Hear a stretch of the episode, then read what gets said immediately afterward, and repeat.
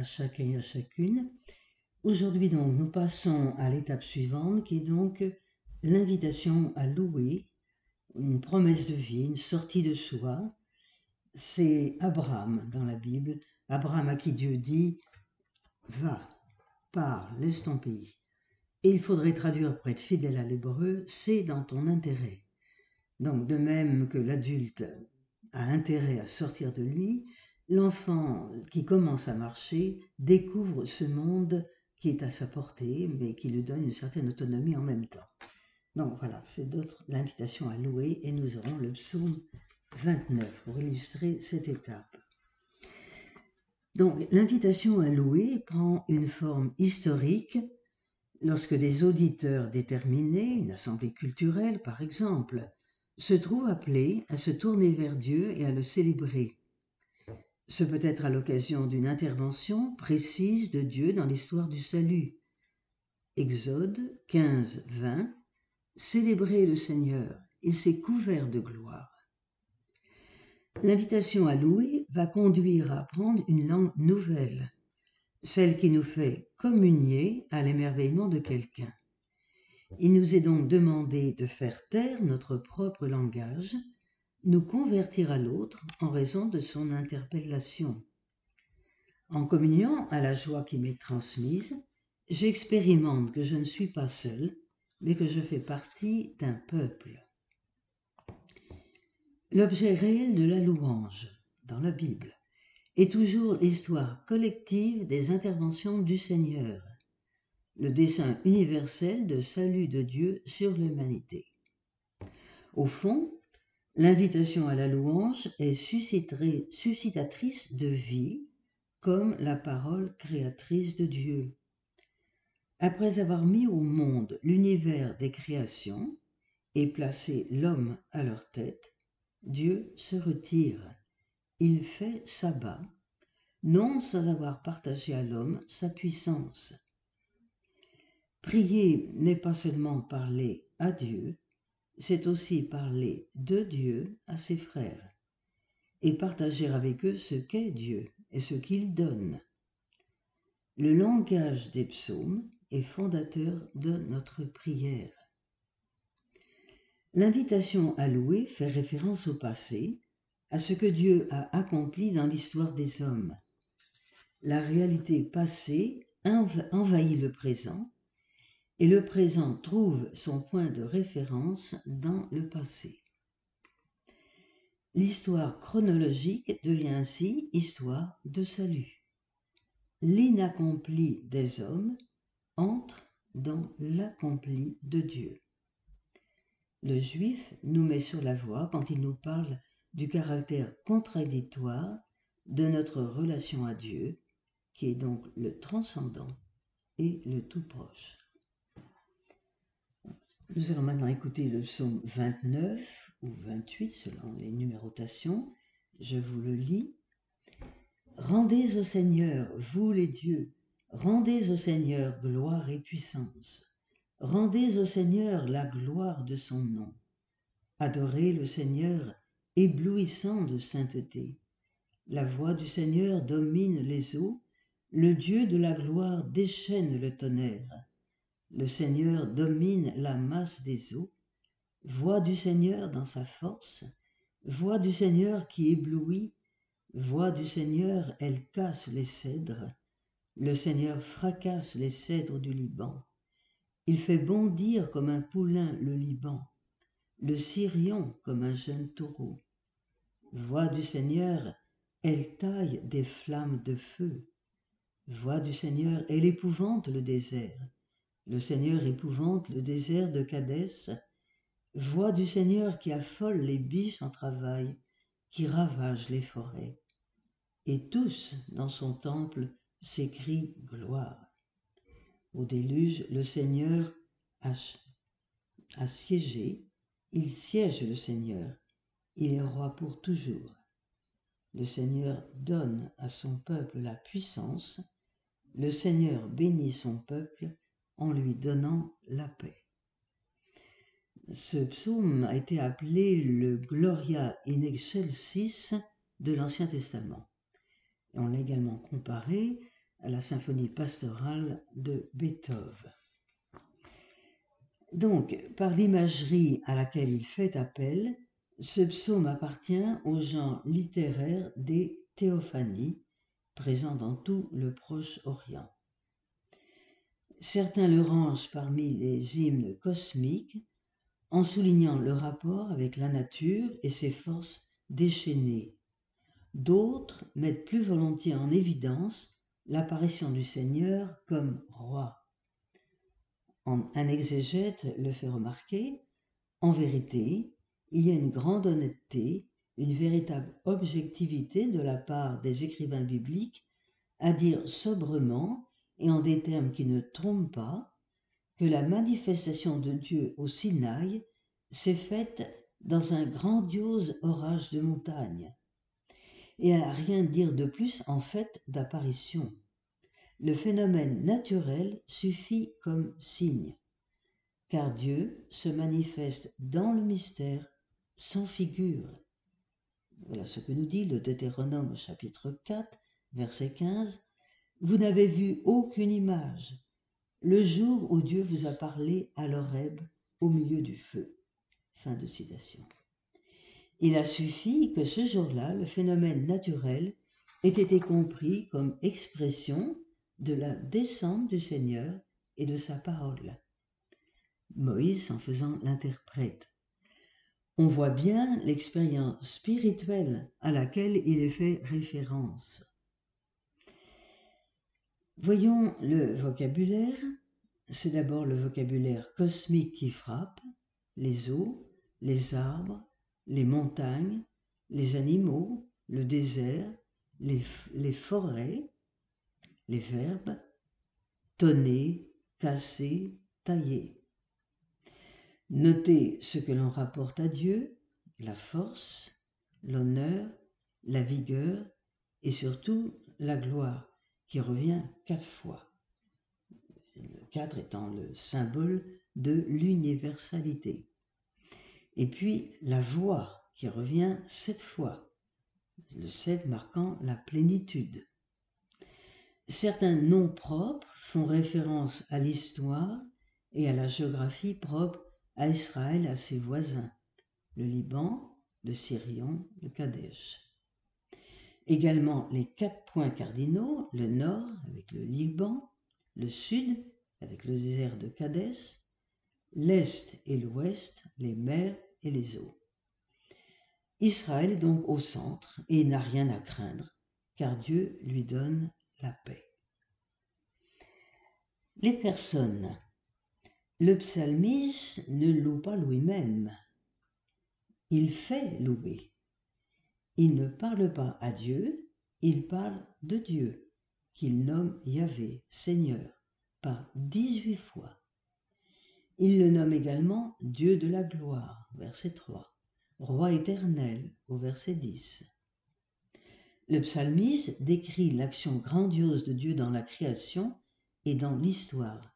Un mot résume gloire, qui signifie pour une mentalité biblique, hébraïque, le poids, l'importance, la puissance unique de Dieu. Pour la conception grecque, le terme de gloire, la doxa, signifie plutôt la lumière, la renommée. En fait, dans les deux cas, il s'agit toujours de la manifestation de l'être profond. Je vous rappelle que le contraire de gloire, c'est la balle, B-A-L-E, qui est donc l'inconsistant, le léger, ce qui n'a pas de poids. Saint Jean nous décrira la gloire comme étant celle d'aimer. Pour Saint Jean, la gloire, c'est d'aimer. Voyons le plan et la structure. Le terme voix, kol, en hébreu, répété sept fois, donne une impression de présence totale de la manifestation de Dieu non pas comme une parole articulée, mais comme le support de la parole. On a comparé d'ailleurs cette répétition de col au roulement du tonnerre. La répétition des mêmes mots, les tournures, le nom de Yahvé, huit fois, la voix de Yahvé sept fois, les phrases brèves, saccadées, les verbes qui se succèdent, tout contribue à donner l'impression de l'orage et enfin de la transcendance de Dieu. Une structure se dégage qui met en évidence des parallélismes et nous retrouvons là encore la structure en chandelier. Première partie que je vais appeler A, versets 1 et 2, qui est une invitation à reconnaître la gloire unique de Dieu. Et puis en parallèle, je vais l'appeler A', c'est le verset 11, le Seigneur donne force et paix à son peuple. Remontons au verset 3 que j'appellerai partie B. Le Dieu de la gloire domine les eaux. Partie B', au verset 10. Le Dieu de la gloire est reconnu comme roi éternel. Partie C, ce sont les versets 4 et 6, la puissance de Dieu sur la création. Puis dans les versets 8 et 9, partie C', la puissance de Dieu dans la création. Ce qui nous permet de dégager la partie centrale que j'appellerai D, c'est le verset 7, qui est un verset de communion. Je le relis. Voix du Seigneur, elle taille des flammes de feu. Euh, nous allons préciser cette flamme de feu. Quel est le mouvement du psaume? Comme nous l'avons dit, le mouvement du psaume, c'est celui du déroulement d'un orage, accumulation des mots, des sons. Du point de vue de la démarche spirituelle de la prière, il y a donc passage de l'invitation à reconnaître la gloire du nom de Dieu. Verset 1 2. À l'affirmation de la participation du peuple de Dieu à cette gloire par la force et la paix qui constituent un don et une bénédiction de Dieu. C'est le verset 11. Ce passage s'opère moyennant plusieurs étapes, l'évocation des eaux primordiales, verset 3, puis la puissance cosmique, mort et vie, versets 4 et 6, faisant découvrir la présence de Dieu comme une flamme de feu, Esh. Ce terme de Esh, on le trouve peu dans l'Ancien Testament, je vous en fais le rappel, au Cantique des Cantiques, chapitre 8, verset 6, L'amour est fort comme la mort, ses traits sont des flammes de feu. Puis dans l'Exode, chapitre 3, verset 2, l'ange du Seigneur apparut à Moïse dans une flamme de feu au milieu du buisson. La présence de Dieu comme le feu du ciel permet de relire l'expérience de l'Exode, le séjour au désert de Kadès, comme celle de la proximité du Dieu présent à son peuple. Versets 8 et 9. La gloire de Dieu permet d'universaliser dans l'espace et dans le temps cette présence et cette expérience unique d'Israël. Le verset 11 intériorise cette présence du Dieu créateur et maître de l'histoire, le peuple d'Israël se découvre comme essentiellement don de Dieu. Quelle est la situation du texte? Les rapprochements que l'on peut faire avec Zacharie, chapitre 9, versets 1 et 2, chapitre 11, versets 1 et 2 également, permettent de dater cette relecture de l'époque de la rédaction des psaumes du règne de Dieu, donc IVe siècle avant Jésus-Christ. Le thème de la théophanie du Seigneur dans l'orage se retrouve maintes fois dans la Bible.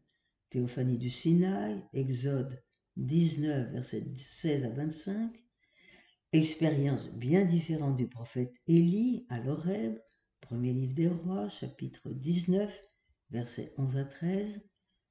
Là, Yahvé n'est plus dans l'orage. Le feu dévorant exprime couramment la présence de Dieu, tandis que le tonnerre est appelé voix de Dieu. Les phénomènes naturels qui accompagnent l'orage disent l'action de Dieu dans l'histoire et le mystère de sa sainteté. C'est-à-dire que lorsque Dieu paraît, le cosmos en est ébranlé, notre monde intérieur lui-même en est bouleversé. Avec Jésus, Avec Jésus, le thème de la puissance de Jésus sur les forces du mal intervient dans le récit de la tempête apaisée. Matthieu chapitre 8, versets 23 à 27. Alors s'étant levé, il menaça les vents et la mer, et se fit un grand calme. Puis dans la marche de Jésus sur les eaux, Marc chapitre 6, versets 45 à 52, Ayez confiance, je suis, soyez sans crainte. Et surtout dans la manière dont Jésus meurt comme le vainqueur de la mort promis à la résurrection. Matthieu chapitre 28, versets 2 et 4. Je sais que vous cherchez Jésus le crucifié, il n'est pas ici, il est ressuscité. La voix de Dieu, kol dans l'hébreu, apparaît en deux endroits clés de l'Évangile, lors du baptême et lors de la transfiguration. Matthieu 3, 17, puis Matthieu 17, 5, 6. La voix de Dieu se fait également entendre comme un coup de tonnerre pour Jésus et la parole qu'il entend dans Saint Jean chapitre 12 versets 28 à 33 dans le judaïsme tardif, alors qu'il n'y a plus ni chef ni prophète, Dieu se révèle uniquement dans la voix. Donc ce psaume est une sorte de liturgie de la fête de la Pentecôte. la flamme de Dieu, ce sont les, langues de feu qui apparaîtront, qui descendront sur les apôtres réunis. Acte chapitre 2, versets 1 à 12. Je conclus ce passage en citant Saint Grégoire le Grand qui parle ainsi de la voix de Dieu. C'est dans son commentaire du livre de Job. C'est donc Saint Grégoire le Grand. La voix de Dieu tonne merveilleusement parce que, avec une force cachée, elle pénètre nos cœurs. Par des mouvements secrets, elle les presse dans la crainte, elle les modèle dans l'amour. Elle leur crie en quelque sorte dans le silence qu'il faut, avec ardeur, le suivre. Il se produit alors dans notre esprit une irrésistible impulsion, tandis que la voix continue d'être éloquente dans le silence. Elle est en nous d'autant plus pressante que l'oreille de notre cœur est rendue par elle plus sourde au tumulte extérieur. L'âme recueillie en elle-même admire ce que cette clameur intérieure fait entendre, et elle sent s'épancher en elle une compunction qu'elle ne connaissait pas. Fin de citation Saint Grégoire le Grand.